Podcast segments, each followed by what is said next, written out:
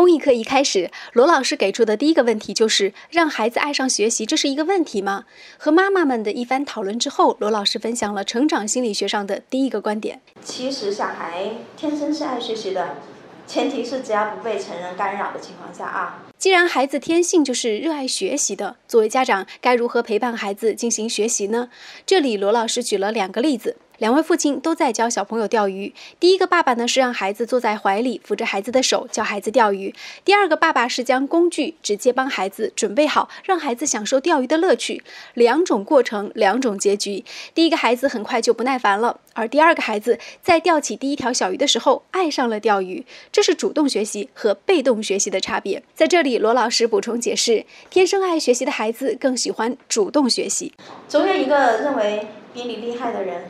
就是在你某一个不擅长的领域里面，啊，然后在你刚刚开始尝试去做它的时候，然后就开始给你各种各样的，说是指点也好，说是要求也好，对吧？就然后我想你们心里的感受是什么呀？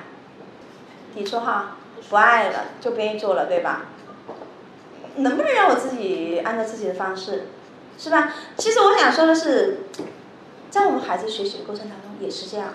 公益课程当中，家长们也积极分享自己在教育孩子路上的经验。肖祖红，我觉得现在的很多的家长，把孩子的很多事情揽成自己的事情，结果孩子没考好，责任其实在家长。为什么呢？因为，比方说孩子不会做，家长告诉孩子说：“哎，一加一等于二。”我告诉你，一加一等于二，你这个做错了，你写成三了，你赶紧改过来。明天要你也不改过来，明天老师要说你了。然后孩子改过来了，但是老师不知道孩子对于这个学习情况的掌握程度。啊，这是第一个误区。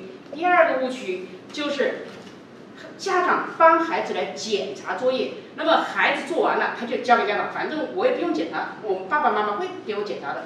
就养成一个习惯，他到考试的时候，他就不去检查试卷。这就为什么他平常作业做得好，考试考不好的原因。培养孩子从小就有一个安静的、不被打扰的学习氛围至关重要。罗老师分享了陪伴孩子学习当中最重要的一个原则。无论是谁啊，在孩子学习的过程当中，不打扰的原则。我们说不打扰的时候啊，也意味着我们在他学习过程当中不要提要求，就是先不要急着去纠正他，一定要先让他从学习里获得快乐。学习的时候不能提要求，那么纠正孩子一些学习习惯，我们该什么时候提要求呢？请明天继续关注新闻专题《爱上学习》的第二篇，陪孩子先玩半个小时。